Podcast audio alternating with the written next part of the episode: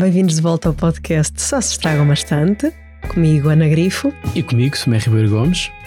Desta vez temos voz. Uhul, duas semanas seguidas. Uau. Não é assim tão normal nós ficarmos, ou eu ficar sem voz, mas estou um bocadinho traumatizada.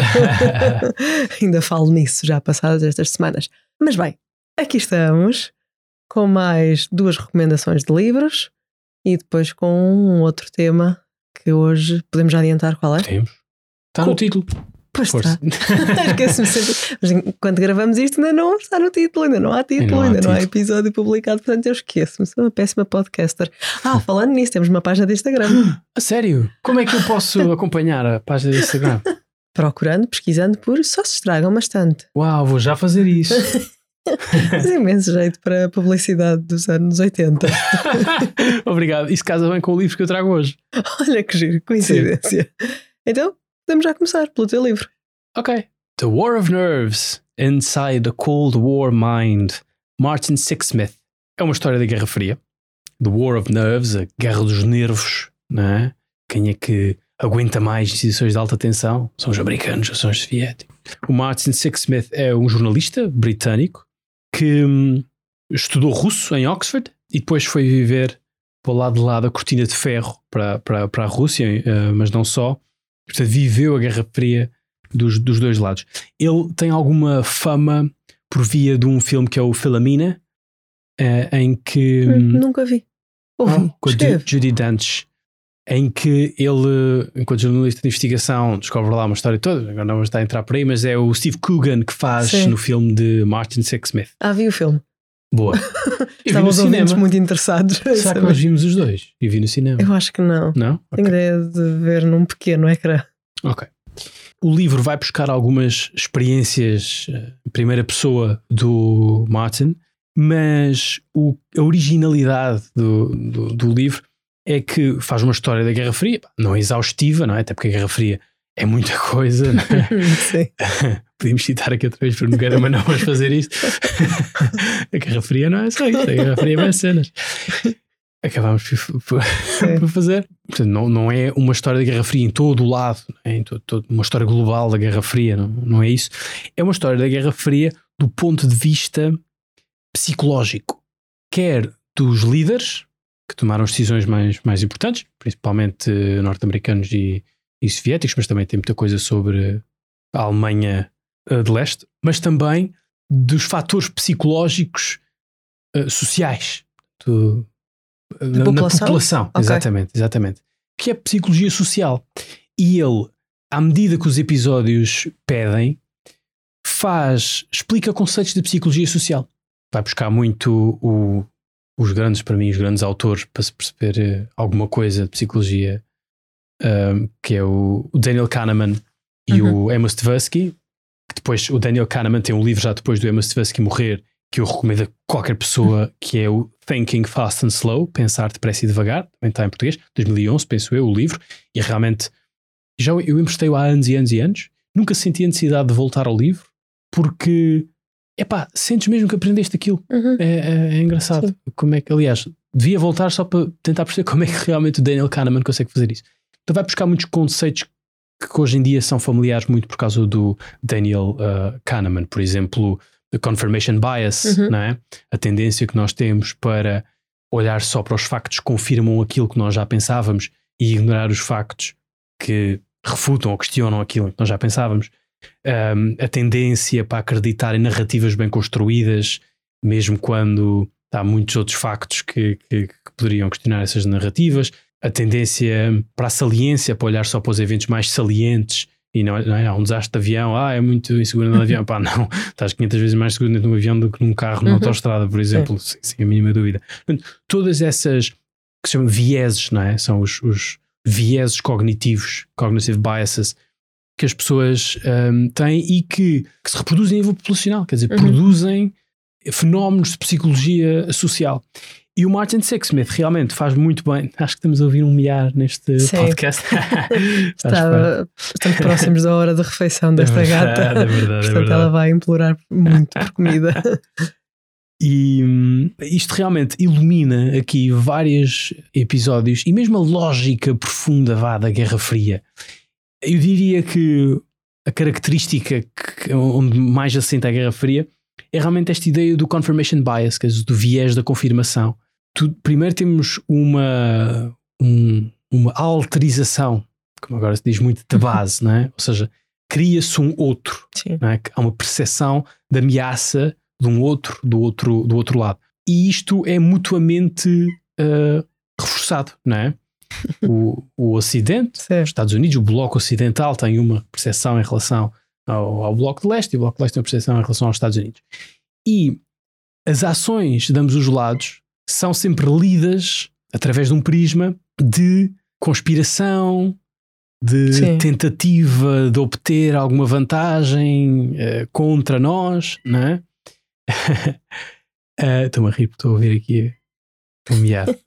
e ao mesmo tempo, ele também explora bem a forma como cada lado parte sempre do pressuposto que as suas ações vão ser bem interpretadas para o outro lado. Ou seja, eh, uma ação defensiva é? da parte dos, da União Soviética, os líderes, por exemplo, o Stalin, é? assume muitas vezes, bem, claro, claro que eu vou pôr eh, mísseis uh, onde for, porque os Estados Unidos também têm aqui, portanto é óbvio que também têm perto da União Soviética, é óbvio que eles vão perceber que isto é uma questão só de me sentir seguro. Mas claro que os líderes do outro lado entendem é como um ataque. Um ataque. Preparação do ataque. Exatamente, sim. exatamente. Portanto, essa lógica base que vai sendo a força motriz que mantém a, a Guerra Fria viva, acho que está muito bem uh, explicada aqui. O livro tem algum, alguns pontos mais fracos, por exemplo, acho que não explica muito bem a lógica do nuclear, embora fale, fale sobre isso, mas uh, a ideia de nuclear deterrence, não é? Dissuasão. De dissuasão nuclear e a psicologia toda de, de, de Mutual Assured Destruction, são muitos termos em inglês, mas e também eu estudo um bocadinho estas coisas, por isso os termos vêm muitas vezes em, em inglês. Tudo isso podia estar mais, mais bem explorado, penso eu. Agora, lá está, eu também estudo estas coisas, portanto, às vezes, se calhar, também posso estar a ser exigente com essa parte, mas acho que é um excelente livro para quem quer e na nossa geração há muita gente que quererá porque não viveu nada disto, não é? Os nossos pais lembram-se do fim da Guerra Fria, nós não. Uhum. Para quem quer compreender o que é que foi a Guerra Fria e, e ter uma, uma narrativa que vai do princípio ao fim, uh, sem ser um livro demasiado curto, é? Ou seja, isto é um excelente livro para leigos hum, já mais ou menos interessados. Está muito bem escrito, leva-te muito. Uh, envolve-te bastante leva-te ao longo do, do, do, dos anos sem grandes. Porque numa história da Guerra Fria, tu de repente estás a falar uh, em África e de repente estás a falar na, no, no, Sudeste Asiático, uhum. não é? Porque lá está, a Guerra Fria é uma lógica que, que, domina grande parte do que acontece por todo o mundo. E isso pode, ser, pode deslocar um bocadinho. Eu acho que o Martin consegue realmente ligar as coisas muito bem com este ângulo da psicologia. Diz que algumas pessoas de psicologia e psicologia social também vão achar que ele está a explicar mal alguns dos conceitos de psicologia, mas hum. ele traz autores da psicologia social, etc., para, para, para explicar isso. Uh, tem bastantes notas. Irritantemente, as notas estão online, que é uma coisa que eu estou a começar a ver a acontecer muito. Também saiu agora um livro há dias do Peter Frankopan, The Earth Transformed, que me parece um excelente livro e não comecei. Olha, ao contrário do normal, que é chega o livro e começo logo. Ah, realmente, depois porque coisa uma semana fazer. muito ocupada. é verdade, é por isso. Mas nesse livro também, como neste, nas notas o que tem é uma notinha mandada para um site. E no site tu tiras um PDF e tens as notas. Epá, não gosto. É muito chato. Este livro, eu vou ter isto na estante daqui a 40 anos. Se, se a umidade não destruir. Nem nada me destruir a mim. Sim. e eu sei lá se o site ainda está ainda está ativo daqui a 40 anos. Tenho as minhas dúvidas. Portanto, não sou grande fã de mandar as notas para, o, para, para lá. Até acho um, um bocado estranho em termos de copyright e não sei o que. Como é que é possível estar a citar e depois uma nota, mas a nota não está uhum. aqui. Acho estranho. Mas tem muitas notas e é muito bom dar-te uma visão integrada da Guerra Fria com algum detalhe. Portanto, lá está. A recomendação é para quem está interessado, quer começar, mas também não quer ir, ou pelo menos eu tendo a não ficar muito envolvido com livros curtos, não é? Há uhum. por exemplo, John Lewis Gaddis tem uma boa história da Guerra Fria e ele tem um livro da Cold War, deve ser 250 páginas, 300 páginas, vale a pena, vale a pena ler. Mas para quem gosta de uma coisa um pouco mais envolvente, aqui o, o The War of Nerves, com as suas 550 páginas, é um bom, uhum. um bom livro. Ok, parece bem. Eu gosto particularmente de isso ir à percepção dos líderes, dos decisores, ok, Uhum. mas também da população. Da população. Mas população dos Estados Unidos e do Bloco Soviético ou mais alargado? Por exemplo, é o resto da Europa. Europa, Ok. muito também. Europa muito. O, o que é engraçado porque grande parte da cultura que nós ainda hoje admiramos, sei lá, a música, não é? Uhum. Uh, eu diria que a música que eu gosto mais de ouvir tá, foi produzida durante a Guerra Fria. E lá está, novamente, para pessoas da nossa idade que não viveram a psicologia da Guerra Fria, em Portugal, claro que estávamos um bocadinho mais protegidos, mas aquela ideia nos Estados Unidos e grande parte da Europa e no Reino Unido de que hum, o mundo podia acabar amanhã, ou o Uhum. teu mundo podia acabar amanhã, Sim. a tua cidade podia ser eh, pulverizada de um dia para o outro. Pá, isso obviamente é uma ideia muito forte e, portanto, aparece depois em imensas manifestações culturais. Ele também tem um capítulo sobre artes visuais, tem um capítulo Sim. sobre música. Tem Tem um Back capítulo sobre cinema. USSR dos Beatles. Não mencionei isso. Não, acho que não. Isso é outra visão e bem mais divertido, ainda que alguma objetificação das mulheres. Ok. Ah, tenho de ir ouvir, não estou a ver agora. Ah, eu tenho muito pouca cultura musical. não. Gosto dos Beatles, mas não estou a ver como é que é música é essa agora. Para terminar, é importante para perceber o que está a passar hoje. Ah, no último capítulo temos uma fotografia do cartão. Penso que isto é um bilhete de identidade, não sei. Tem alemão. Do Putin enquanto agente do KGB na RTA, na República Democrática da Alemanha. E portanto, ele acaba com isso. Ele acaba a explicar como é que o colapso da União Soviética transformou a psicologia russa e como é que impactou a psicologia russa. E o rescal, esse rescaldo é o que ainda hoje estamos eh, a viver com, Uhum. com o Putin e com a invasão da, da Ucrânia. Portanto, é um excelente livro por várias razões. Muito bem. E tu, Ana, o que é que tens para nós? Ora, eu tenho não ficção. Sinto que devíamos lançar balões de cada vez que eu trago uma recomendação de não ficção. Eu, eu já trouxe ficção. No- na semana passada trouxe o the Rings, nem sequer pensei nisso, é ficção. Ah, pois não celebramos. Pois não, não abrimos uma garrafa de champanhe. Tu já uma vez trouxeste não ficção? Sim, quando E- trouxe a Trevor Noah. E no último episódio falei bastante de um livro de não ficção, Sim. ainda que não tenha sido essa a minha recomendação. Falei bastante da Samantha Power e do The Education of an Idealist. Eu vou mencionar este livro em todos os episódios daqui para a frente. Eu proponho que passe pano o, tra o tragas para podermos encerrar esse capítulo. Não sei se vamos encerrar. As minhas obsessões Eu são muito gostava de o longas. ler. Pois. Eu já te mostrei vários certos. Sim, e eu já vi que tu tens notas nas maras muito divertidas, muitas, Sim. smi- muitas smiley face. Sim. Este livro que trouxe hoje não vais poder ver notas porque eu li-o no Kobo. Ok. E Eu, no máximo eu sublinho no Kobo, não, não faço notas. E é o Trick Mirror, de Gia Tolentino, que à semelhança, ah, já trouxe outros livros recomendados pela Ilénia Zodíaco. Pois já. E este é um desses casos ah, que havia recomendar. É uma coleção de ensaios, nove ensaios, publicada em 2019, eu li em 2021. E a Gia Tolentino é, é jovem, ela Ah, tem. desculpa, esqueci-me de dizer, este livro também é 2021. Ok. desculpa a interrupção. Dia Talentino é jovem. Uh, sim, ela tem atualmente 34, 35 anos, Uhum. por aí. São nove ensaios, então. Alguns mais pessoais do que outros. Há um muito giro, que é sobre a passagem dela, em jovem adolescente, por um reality show americano. Uau! Estava a tentar lembrar-me como é que ela foi parar a um reality show, uh, porque é assim um bocadinho surpreendente. Mas daqueles tipo Big Brother ou, ou mais. Pior. Coisas esquisitíssimas. A ver quando juntam pessoas numa ilha? Era isto, mas com Ah, tipo adolescentes. Love Island. Sim, tipo isso. Com adolescentes, eu não sei, ela teria entre 16 e 18 anos, não sei agora precisar a idade. E todos os miúdos tinham essa idade. Chamava-se Boys versus Girls. Muito complexo, não é? E claro que tentavam promover essa parte mais de, de emoções à flor da pele na adolescência, vamos dizer assim. E hum, é muito giro. Eu não, eu não conhecia a Gia Tolentino antes de ler isto, mas este não é o primeiro ensaio. Eu estava a gostar bastante da complexidade, do pensamento, da reflexão, porque todos os ensaios, sério, todos os ensaios De é. repente. Sim, e de repente vem um capítulo Reality TV Me. Eu pensar, olha, vai confessar que vê reality shows. Não, ela está a falar da sua experiência e a sua passagem por um reality show quando era adolescente. E, à semelhança dos outros ensaios, é uma das formas, e talvez a forma mais evidente, dela explorar as suas contradições. e os vários paradoxos da vida dela e da sociedade contemporânea, designadamente millennials. Ela hum. é. não vou dizer que é a voz dos millennials, porque há várias vozes dos millennials. E é sempre engraçado atribuir este título, mas realmente eu não é necessariamente identificar-me com tudo o que ela diz, mas conheço bem as referências, o tipo de reflexões, este questionamento uh, constante de, por exemplo, há um ensaio só dedicado à internet. Espetacular, ótimo, trouxe-nos imensas coisas boas.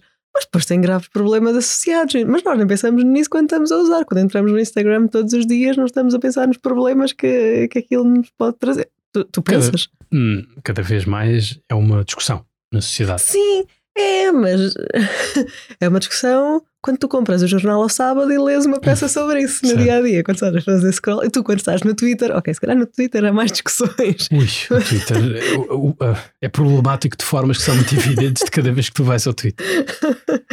Mas quando estás na espuma dos dias e às vezes Sim. um bocadinho alienado, certo, certo. não estás a fazer essa reflexão. E ela usa estes ensaios para fazer essa reflexão. Para mim, o melhor, há dois ensaios muito bons. Eu gostava de um dia de ir reler isto. E se calhar convém que seja o quanto antes, porque depois vou entrar noutra idade e talvez, não sei, talvez já não perceba tão bem as referências, já nem me identifico tanto. Já agora, tu fizeste 30 anos há dias, enquanto é, estavas sem é voz. É verdade, sim. Portanto, foi muito bom para ti, porque eu não pude cantar o 30 do Bo Burnham. É verdade, eu não sou o maior fã de Bo Burnham. Fica aqui. Pois, eu vou ser cancelada por não gostar do Senhor dos Anéis. tu vais ser cancelado por não gostares do Burnham, por encomendar pela Amazon, mas pronto, vamos, vamos construindo a lista.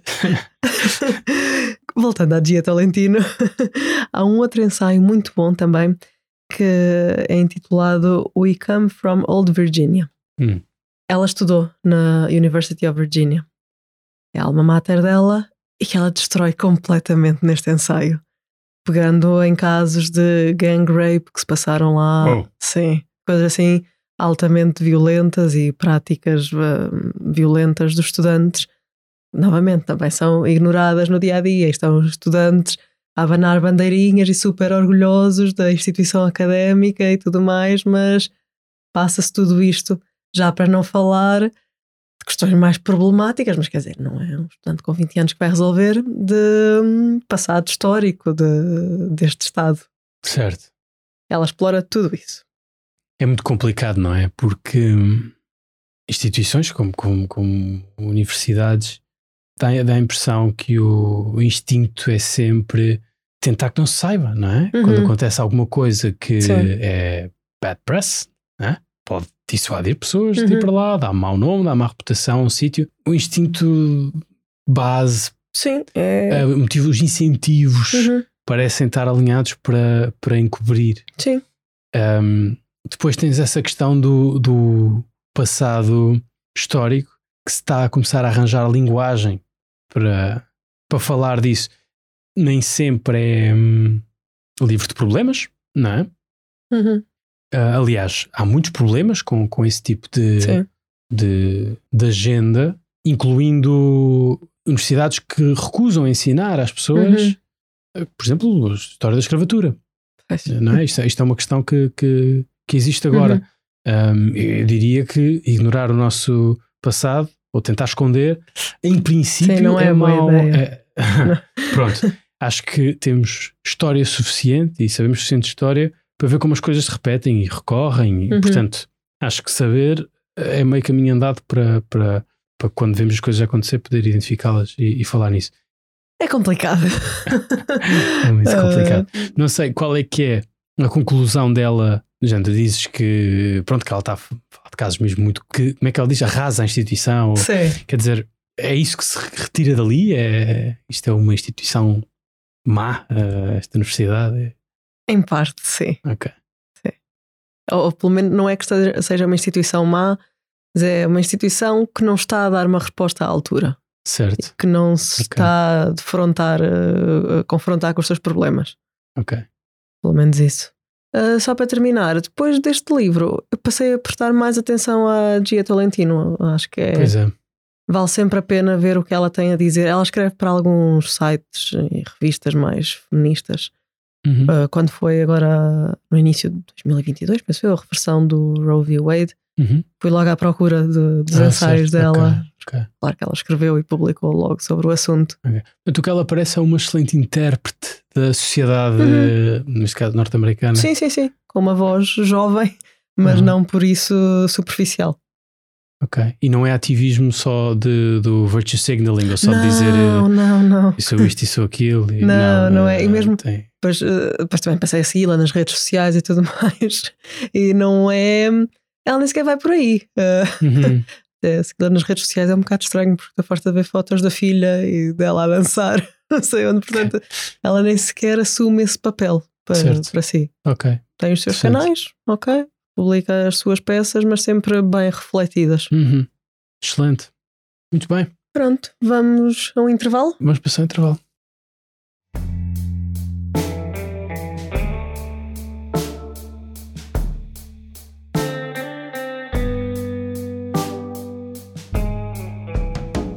Bem-vindos de volta. Bem-vindos. O tema agora é comunidades de leitura. Exato. E por comunidades de leitura, entenda-se gente com quem nós discutimos o que estamos a ler, Uhum. ou com quem se lê em conjunto, não é? Pode ser. Pode ser a ler em simultáneo, pode ser a ler em, em voz alta. Ah, gente, enfim, mais do que nós somos uma comunidade de leitura um do outro. Eu tinha escrito! Oh, Juro que tinha! eu não vi, juro. Sim! Aqui podes confirmar, depois eu posso. Olha, pois é, A mais T igual comunidade de leitura. Ainda por cima nem tinha o nome completo. Não tinha Ana mais Tomé, Pois é. tinha assim só letras. Ai, Olha que engraçado. gostei muito dessa coincidência. Sim, nós somos uma comuni- comunidade de leitura. Mesmo que normalmente é o que mais acontece, estamos a ler coisas diferentes, mas estamos a partilhar um com o outro o que Exatamente, estamos a ler. exatamente. É de ser no momento certo. Não dá para interromper a Ana com. não vou interromper a Ana com leituras minhas. Às vezes interrompes. Às vezes, e tu interrompes a mim, mas é só Sim. quando há uma coisa mesmo muito engraçada. Sim, ou quando tu. Não, aí não interrompi, tu é que apareceste na sala quando eu estava a chorar a berranho no Ui. final da Samantha Power. Segunda menção ao José. Parou. Eu acho que me vão querer mesmo substituir neste podcast. Chega de referências, Ana, fora. Podia vir a Samantha Power. É a única pessoa que eu aceito. Como convidado. Não, que me troques. Ah, Por ela, ok. sim. Ui, ok. Pois, intimida, não é? Como é que ias falar com ela? Iam passar o tempo todo a falar de direitos humanos e de genocídio. Ela ia passar o tempo todo a falar que eu não sei nada. Sim. Bem, Sim, voltando ao tema. voltando ao, ao Adeus, tema. Samantha. Eu voltarei a ti. não devido. Somos a comunidade de leitura um do outro, é verdade, mas temos outras comunidades de leitura.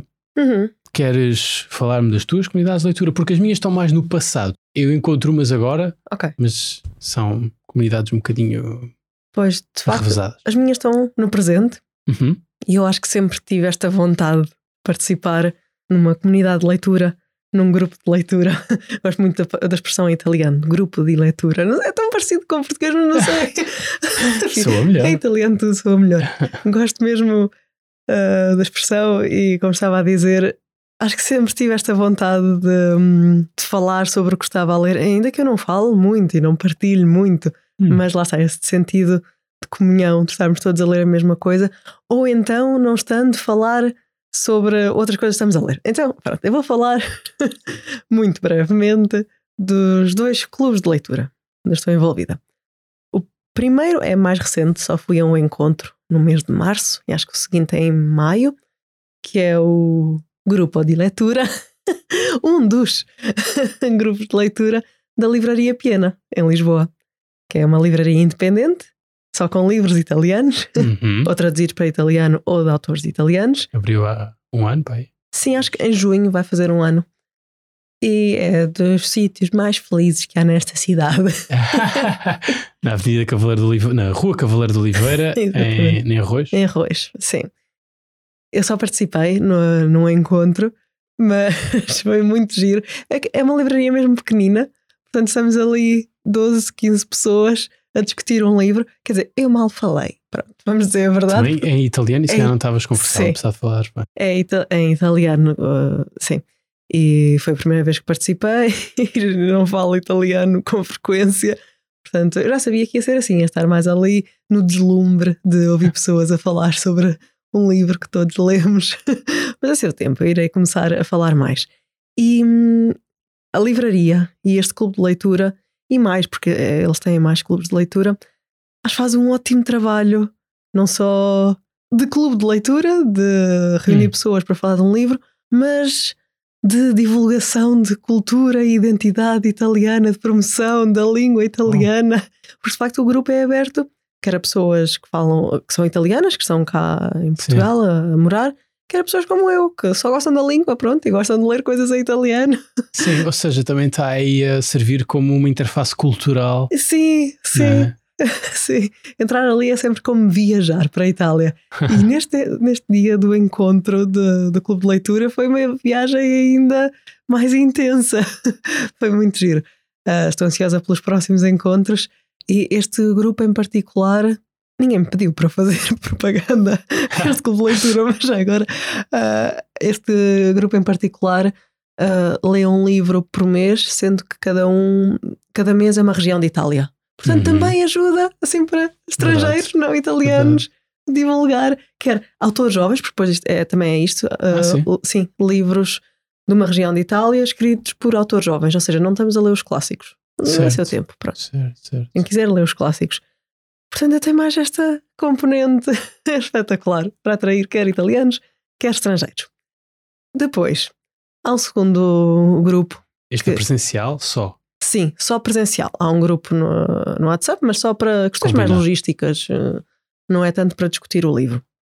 Depois, há um segundo grupo que é, é virtual, ah, mas que está associado também a, a um podcast. E acho que ambos são bastante conhecidos, quer o grupo, quer o podcast, na comunidade de leitores nacional. Uhum. E é o Livra-te, da Rita da Nova e da Joana da Silva, que tem uma dimensão monstra.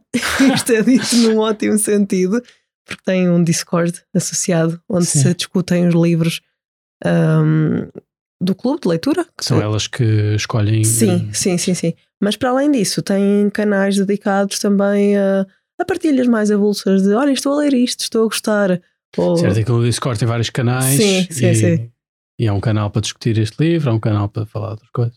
Sim, exatamente. Para tirar dúvidas sobre como usar o Kobo, que audiolivros ouvir. E aquilo tem mesmo uma dimensão tal que não há como abrir o Discord e não ver um contributo útil. Algo, quer Hum. da discussão do- dos livros do mês, quer de coisas novas que outras pessoas estão ali a falar e a apresentar. Todos os dias há ali alguma coisa que se aproveita. E acho que hum, também elas fazem um ótimo trabalho de divulgação literária. Há muita gente que, hum, especialmente talvez mais assim da nossa idade, que, que se mete neste mundo. Que se mete na leitura. Sim! Antes drogado. Desculpa, é referências a, gato fedorento, eu não digo drogado, está bem?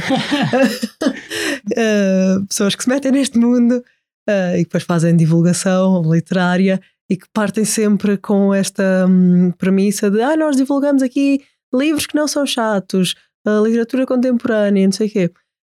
Elas divulgam muita literatura contemporânea, mas sempre com a porta aberta para os clássicos e e sempre. Muito eclético, então. Sim, sim. Tudo, leem tudo. Sim, sim. À, conta delas também já li coisas que de outra forma, se calhar, não iria ler. Só ficção. Ah, sim. Nas recomendações de audiolivros há mais não ficção. Uhum. Pronto, depois há esta discussão ao longo do mês de- dos livros eh, alocados ao clube. Portanto, é uma leitura bastante acompanhada. Certo, como é que funciona? Do, vamos imaginar, estás, sai uma lista de livros no início do mês ou no mês anterior? Sim, no mês anterior elas dizem quais serão os dois livros do mês. É um, normalmente é um escrito, pela, um escrito escolhido pela Rita, que também já escreveu um livro, portanto este erro não é assim tão aleatório. Sim. Ah, um escolhido pela Rita, o outro escolhido pela Joana, e são esses os livros que depois elas também vão discutir no último episódio do mês. Ou do seja, podcast delas. exatamente, Certo. sim. Já depois de ter decorrido toda a discussão no Discord. Como é que essa discussão acontece? Ora, dividida por capítulos, sendo cada capítulo ali alocado a um canal ou subcanal. certo, ok. Questões técnicas de Discord, eu não sei, até porque. Tem um chat room para cada. Sim, sim, para cada parte. Em italiano, não sei porque é que digo isto, porque isto não interessa a ninguém. Ah, ah, em português diz-se metas, metas de leitura. Ok. Em italiano é tapa. não sei porque. Tipo etapa. Sim, Ok. exatamente. Não sei o que é que acha tanta graça, Então, pronto. tu lês até ao capítulo X Sim, depois vais vou ali ao Discord. e escreves, Sim. trocas mensagens Uhum. com. Sim, Presta exatamente. atenção a isto, gostei mais, gostei disto, gostei Uhum. daquilo, não percebi Sim, porque é que isto aconteceu assim. sim, sim, sim. Às vezes até estás ali a ler coisas eh, e ficas surpreendido de ah, realmente houve esta passagem e eu não prestei assim tanta atenção. Uhum. Portanto, é giro. Depois também há pessoal que faz sempre hum, ou tende a fazer uma investigação ah, para. Imagina, é mencionada uma determinada música num livro. Ah, ok. Há alguém que vai lá colocar essa música. Pronto, é mencionado um quadro. Há alguém que vai lá colocar esse quadro. Ok. É. Aquele tipo E- de coisas que eu tenho preguiça para fazer. Há alguém que faz por mim. e, e tens, já tiveste discussões ou coisas que discordam, não estou a dizer isto no mau sentido, não é? Sim, Discordares muito com. haver discussões desse género. sim. E é quando é mais interessante. Certo. Estar toda a gente ali a dizer gostei muito, ótima opção. E aparece alguém a dizer não gostei nada. Aham. certo. Quando é mais interessante é quando há assim algum. Sim, Uma alguma discórdia. discórdia. Sim, não muita, também não vale a pena, não é para nos zangarmos, mas quando há alguma, é bom. Pronto, são principalmente estes os clubes de leitura. São principalmente, não, são estes. Quando pensava em clubes de leitura, a imagem que me vinha à cabeça, e talvez porque eu. Oprah. Parecido, sim, senhoras de meia idade, numa sala, Ah, aquela Ah, imagem muito uma americana. casa americana, Exatamente, sim, a discutir um livro e a dado momento a conversa resvala sempre para ah, considerações sobre os maridos. Isso, isso, assim. é, isso é o. Isso é a cena do Jerry Maguire, não é? Ou quando chega lá, o- a cena do You had me at hello. Acho que é um Sim. book club em que ela já está só a falar mal dos homens. Sim, pois é. Acho que faltam referências a Tom Cruise e filmes de Tom Cruise neste podcast. Não. Há assim certas coisas que nós temos de melhorar. Depois, o, a, a Oprah, o Oprah Book Club, Uhum. era, é nesse ambiente, não é? Da- Daí que, que vem. E, e é engraçado, não é? Porque os livros que entravam para o Oprah's Book Club ganhavam lá um autocolantezinho na capa e vendiam Sim. imenso. Sim, sim. E agora, talvez a Oprah seja a principal, mas há outras celebridades a promover grupos de leitura e a Reese Witherspoon. Reese Witherspoon, Acho que é a segunda exatamente. principal, até porque depois tem a produtora dela que adapta Certo. os livros. Uhum. toda a gente É um quer. negócio porreiro. Acho que em vez, de, em vez de fazerem eh, produtos para wellness que não fazem nada, estou a pensar na, na Gwyneth. da Gwyneth Paltrow, podiam perfeitamente promover livros e adaptar livros. Eh, Eu também acho, Acho que que o mundo precisa mais disso e menos de outras coisas. Pois há este book club também que é o The Duchess Reading Room. Era, e agora é The Royal Reading Room, acho eu, que é a Uhum. Queen Consort dos, do Reino Unido, a Camila. Tem um Instagram engraçado. E vou Sim. lá, faz umas coisas com autores, eles falam, Uhum. não sei o quê. Também, e leem, acho que muito clássicos, mas não só. Ah, ok. Um, no entanto, eu não estou em nenhum book club uh, virtual nem presencial Exceto o nosso. neste, neste momento. Sim, quer dizer, não diria que é um book club, mas, Pois não. É uma comunidade de leitura. mas de vez em quando tenho uma experiência de leitura comunal Ok. que aprecio muito, que é uma coisa que acontece há não sei há quantos anos no- em Angra, do heroísmo. Já falei aqui da República das Letras, aquele programa de clássicos gregos em, em Angra, dos 15 aos 18 anos, Uhum. mas que ainda existe. E paralelamente a isso, o, o, o mentor República, o professor Miguel Monjardino, faz leituras públicas integrais da Ilíada e da Odisseia em Angra, no Salão Nobre da Câmara Municipal. Uma coisa assim bastante. não é? Um- Grande pompa. Uma sala assim, uma sala com dizer com a epopeia, que, as epopeias que nós lemos, e é anual e é alternado. Ilíada, Odisseia, Ilíada, Uhum. Odisseia, Ilíada, Odisseia. Este ano é Odisseia, se não tenho erro. E é agora no dia 29 de Abril. Ainda não tenho certeza se vou estar lá ou não, mas já fui muitas vezes e é fantástico. Para já, há outras leituras públicas na, em Angra. Deve ser a cidade onde se fazem mais leituras públicas do país. Há uma leitura pública do Moby Dick, Uhum. do Herman Melville, que eu estava a dizer no outro dia que tenho pena não ter metido nos meus livros preferidos no primeiro episódio, no segundo, em que nós Sim. falámos de. tentámos trazer cinco dos nossos livros preferidos. Eu gosto mesmo muito do Moby Dick. E há uma leitura pública que não é integral, ah, pelo menos em Angra, mas que hum, está emparelhada, está associada a uma leitura pública integral do Moby Dick em New Bedford, no estado de Massachusetts, É onde se passa. difícil. É muito difícil dizer Massachusetts, onde se passa em Nantucket, lá o início do, do Moby Dick. E que tem uma ligação muito grande aos Açores. No próprio Moby Dick há personagens açorianas. Alguns dos baleeiros são açorianos. Sim. E além disso, também há uma leitura pública de Vitorino de Mésio do Mau Tempo no canal, que eu não sei, nunca fui. Não sei se é integral ou não. Mas esta de, de Homero, já fui várias vezes. Eu já fui a uma também. Já foste a uma, e é verdade, é verdade. Houve um ano em que eh, eu, com uma colega da República, a Marta Cruz, Uhum. fizemos uma leitura pública integral da Odisseia em Lisboa, portanto, na Faculdade de Letras da a Universidade de Lisboa, onde tu também foste, também leste, e foi, pá, acho que foi muito interessante, muito Sim. giro. Agora, é pá, realmente aquilo, há bastante logística envolvida, não é muito fácil de organizar uma coisa dessas, são muitas horas, Uhum. sei lá, a Ilíada é mais longa que a Odisseia, mas andará pelas 12, 14 horas cada uma, por aí. Hum, Pronto, tem os seus desafios de organizar uma coisa dessas. Correu Sim. muito bem, acho eu, essa que nós, as nós pessoas fizemos. que ah, o público não precisa de assistir à Sim, leitura a integral. ideia não é estar lá o tempo todo, Sim. não é? Por exemplo, nessa que nós organizamos, temos lá o tempo quase todo. Eu e a Uhum. Marta revezámos para ir Sim. comer e não sei o quê. De resto, tivemos lá o tempo praticamente todo.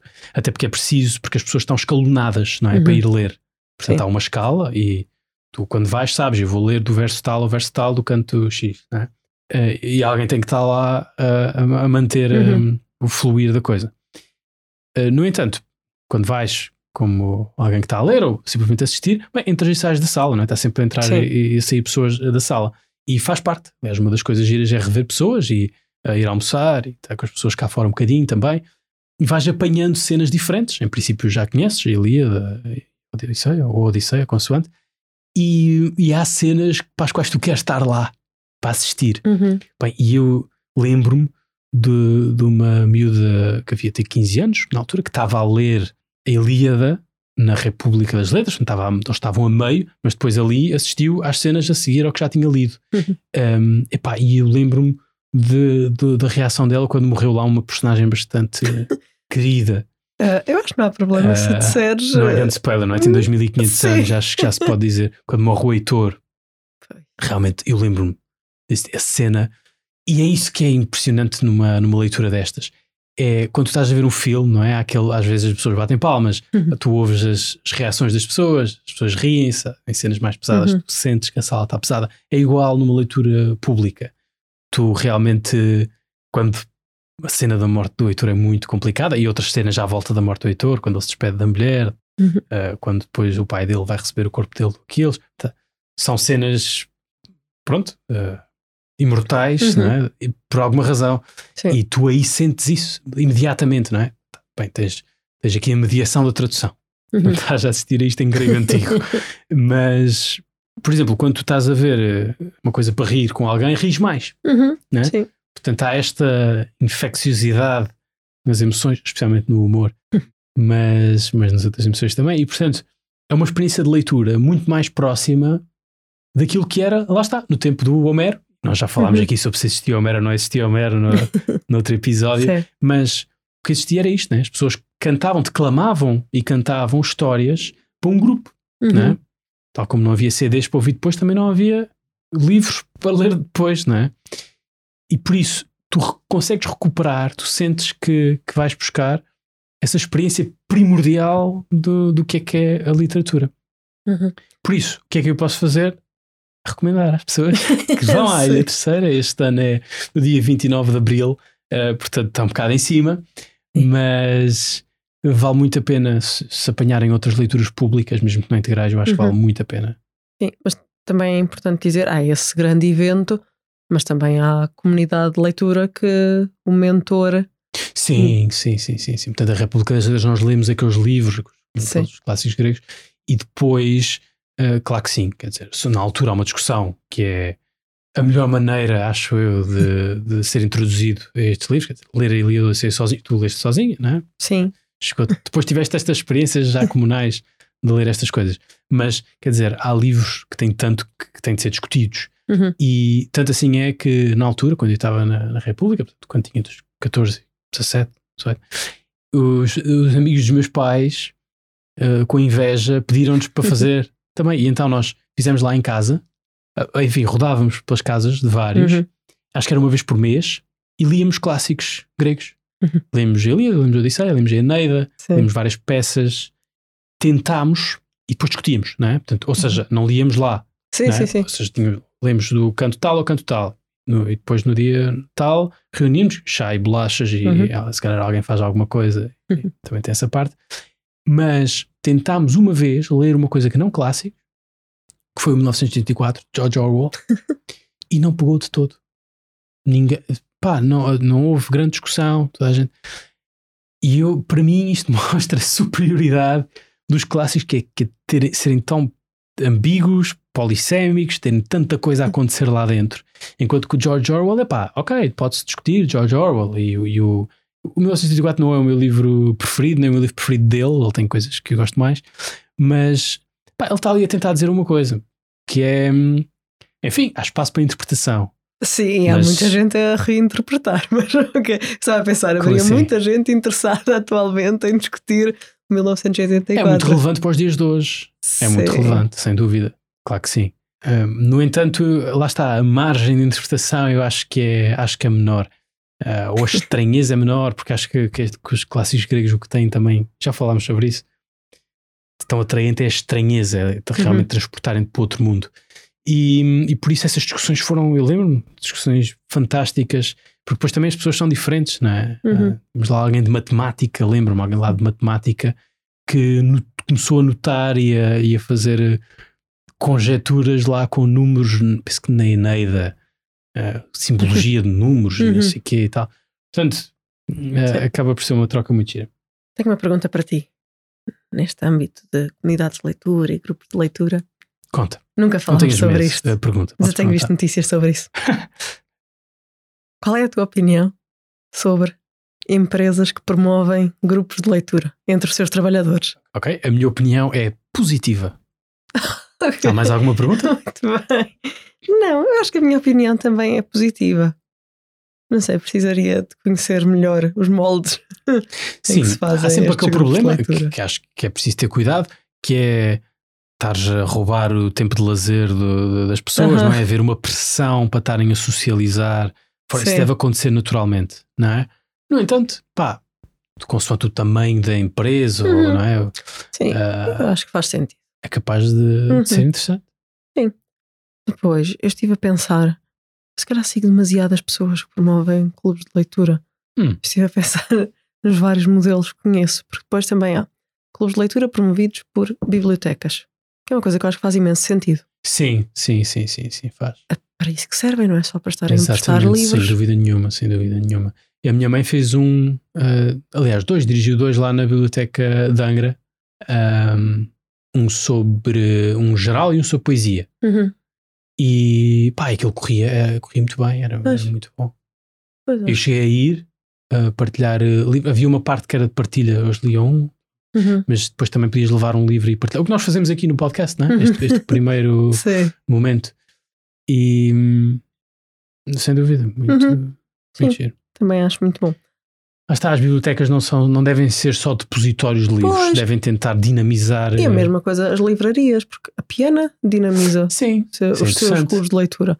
Quantas mais é que o fazem? Pois, olha, Não eu, não, eu não conheço. eh, não me espantaria se, por exemplo, a FNAC tivesse tido alguma tentativa, eh, algures, mas é demasiado grande, não é? Se calhar o problema é também um bocadinho falta de livrarias independentes. Talvez, mas depois também poderá haver outro problema, que é o mercado de influencers literários. Porque estou a pensar outra vez na Helénia Zadia. Sim. Ela tem há vários anos um clube de leitura. Uhum. Durante a pandemia, fê-lo virtual. Discussão, quer nos vídeos dela do YouTube, quer no Twitch, portanto dá para as pessoas interagirem. Sim, o Twitch também é uma plataforma. Sim, eu só uso o Vídeo. Twitch para ver eh, lives da. Helénia Zodíaco. Mas recentemente, ah, este ano, ela tem um clube de leitura só sobre livros, sobre clássicos ingleses. E está a fazê-lo pela, primeira Que é vez. o Matoni Inglese. Exatamente, Uhum. Muito bem. Já fez o Matoni Francesi, o Matoni Russi durante dois anos. Muito bom, gosto muito. Matoni é um calhamaço. Sim, é isso, calhamaço. Bem, Matoni é calhamaços, certo, Ana? Sim, plural. A Ana está a ensinar bem. muito devagarinho italiano. Sim, ao longo de muitos anos. a incompetência da professora e não do aluno. Mas bem, então, pela primeira vez este ano, ela está a dinamizar eventos presenciais em parceria com uma livraria, com a Mondadori. que é bastante grande. A Itália é as maiores, é Hum. a Feltrinelli e a Mondadori. Ok. Ali na Piazza Duomo, em Milão. Portanto, se calhar, se houvesse aqui. E há pessoas que falam muito sobre livros e bem, mas ainda não vi nenhuma FNAC ou Ah, Bertrand. ok, parcerias a- desse, sim, desse tipo. Já sim. agora não nos estamos a fazer a isso porque eu não tenho o mínimo interesse em começar com o livro. Portanto, de certeza que há imensa gente a ouvir eh, de, de livrarias que está a pensar, vou já falar com eles, os dois grandes Claro. podcasters de livros. Não, não, não. Com grande base de fãs. São poucos, mas bons. Exatamente. Mas pronto, acho isto bastante interessante. E aquilo, claro que a participação é por inscrição, porque ela tem imensos seguidores. Uau. Então não dava para ser de outra Uau. forma. Ah, há uma Giro. outra também, a Francesca Marsan, acho eu, ah, que tem outra página de Bookstagram em Itália. Ela trabalha numa editora e promove também encontros presenciais do clube de leitura dela. Ao contrário da Ilénia, ok, que é numa grande livraria, pronto, a Francesca já é numa livraria pequenina, independente, em Turim, também tem café, pronto, esses sítios Boa. assim fofinhos, bem. bonitinhos. Sim, dá vontade de ir a Turim, de ir a Milão, dá, dá sempre vontade de ir à Itália por qualquer motivo, mas pronto, é uma pena ainda não haver teletransporte. Seria tão sustentável e permitir-nos ir, ir a estes eventos.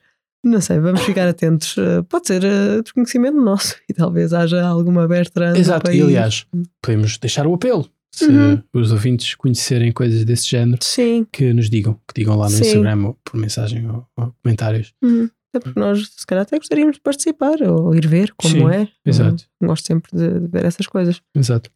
Eu queria deixar aqui duas últimas comunidades de leitura menos óbvias. Ok. Uma é a academia. Ah! É uma comunidade de leitura e peras. Não é? Tens papers, por exemplo. Que não é.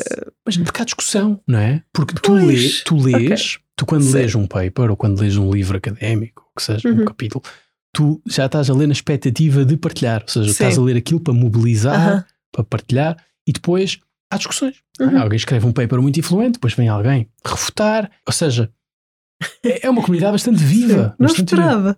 Realmente é óbvio que, que é. Não esperava. Sim. E é uma boa. Enfim, nós sabemos que estes debates académicos às vezes podem ficar um bocado bizantinos, para usar uma expressão que se calhar não se deve utilizar, porque Uhum. Bizância não é assim tão ah, estranha. Sim. Mas pronto, podem ficar complicados e, e às vezes perder um bocado o foco e perder a ligação ao mundo real, etc. Uhum. Pronto. E depois já os problemas das políticas eh, da academia, não sei o quê. Pronto. Mas acho que o ponto mantém-se na sua Depois boa também é esse problema, pois, falando em políticas da academia, é que não há grande tempo para estar a discutir a leitura, mesmo Hum. n- na discussão escrita, naquilo que vais Não. responder. Ah, como assim? Não, não é isso que interessa na academia, estares a, a discutir as ideias de um determinado paper. Mas és o.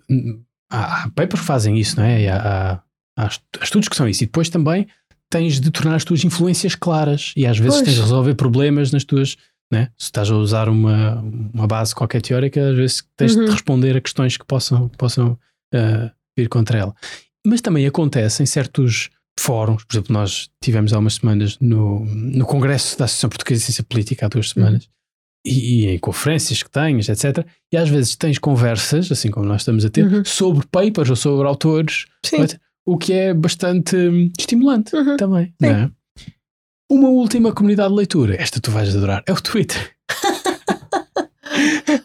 Epá, eu estou a dizer isto só meio sério. Eu não quero revelar dados da nossa vida pessoal, mas Ai, ai. tu acordas e vais ao Twitter. E faço uma ronda, não é? Tenho, tenho, tenho updates do New York Times, tenho updates do, do Guardian, Certo. vou ao público ah, e vou ao Twitter para, para ver o que é que se está a passar, não é? Muita coisa, demasiado. Pronto. Ok. Mas eu não sinto que isto me. Há gente que diz que isto, isto mexe com, com a, com a saúde mental ou, que- ou que, ou que lhes estraga o dia ou o que seja. Eu não sinto isso. Isso é uma discussão que nós temos muito, que é Sim. o quão atentos é que devemos estar às notícias e, e, eh, reações emocionais é que devemos ter com as notícias. Eu, já tentei explicar que eu não tenho problema nenhum com zangar-me com certas coisas. Eu tenho. Eu não e tu, isso vejo o telejornal e eu zango-me várias vezes, quer com coisas que acontecem, ou, que- ou com a maneira como os jornalistas Sim, pegam naquilo que às vezes Com o conteúdo ou com a forma. o conteúdo ou com a forma. Epá, não tenho problema nenhum, quero, quero, quero ser resingão uh, saudavelmente durante muito tempo. Voltando Mas Twitter. o Twitter consegue servir no meio de muita porcaria que o Twitter tem e é. No entanto, há muitos nichos não é? no, no, no Uhum. Twitter. E o algoritmo, apesar de ter muitos, muitos erros, e agora recentemente o algoritmo foi leaked, não é? E, e há gente que está a fazer análises do algoritmo, e, e há Uhum. coisas terríveis no algoritmo, coisas muito, ah, muito más, que ativamente estimulam as bolhas, Uhum. não é? Se tu estás a falar dentro da tua uh, bolha, tens muito mais reach Uhum.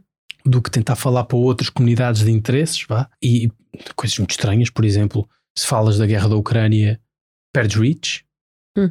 que é uma coisa que eu não consigo perceber, a menos que tenha a ver com o Musk ser pró-Putin, porque que eu vejo ali, há, claro que há gente a, a- a criticar, mas que eu vejo principalmente gente pró- pró-Ucrânia.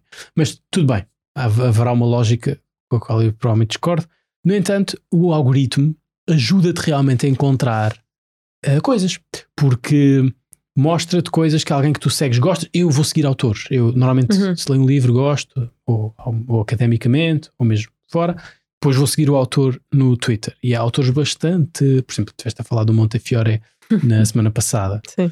O Montefiore é bastante ativo no, no Twitter. E depois, o- esses- estes autores também dialogam com, com outros autores e, e Uhum. recomendam eh, coisas. E eu, provavelmente, se for olhar para as minhas estantes, consigo dizer vários livros aos quais eu cheguei através do Twitter. E já conversei sobre livros no, no Twitter algumas vezes. Claro que, pá, não são conversas tão eh, profundas e, e- e relaxadas como tens, por exemplo, no clube presencial a Uhum. piano ou no clube, no clube virtual do, do Livret. Mas, epá, não deixa de ser enriquecedor. Ok. Ah. Consigo compreender. E Até me parece interessante, mas para chegar a isso é preciso ver tanta porcaria no Twitter. Também é uma questão de, de, com o uso, saberes evitar e, Uhum. e silenciar Sim. algumas, algumas coisas que aparecem e dizeres ao Twitter não quero ver isto, não quero Uhum. ver aquilo. Também, também há alguma navegação que consegues fazer para tirar, para tirar mais Uhum. daquilo. Ok. Faz algum sentido. Ok. Se calhar consegui-te convencer mais a ir para o Twitter do que ao deste Senhor de Anéis, que foi o que eu tentei fazer na semana passada. Talvez, mas eu ando há anos a, a pensar em ir para o Twitter, mas não vai ser agora, não é? Se não foi até agora. Pois, agora aquilo está um bocadinho. Está entregue aos bichos. Está entregue. Pronto, terminamos com esta nota Bom. positiva, não é? Sim. Acabámos a falar do Twitter. Uhum. então, despedimos dos nossos ouvintes. Sim, até para a semana. Cá estaremos para discutir um outro tema. Já agora, um agradecimento às comunidades de leitura onde eu participo. Gosto muito deles. É verdade, é verdade. Vocês são muito importantes para a Ana. Sim. Até a semana. Até a semana.